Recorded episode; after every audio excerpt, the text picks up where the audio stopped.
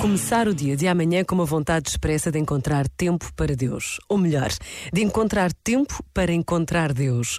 Não precisamos de um lugar próprio nem de grandes preparativos. Podemos estar em casa, no carro, dos transportes.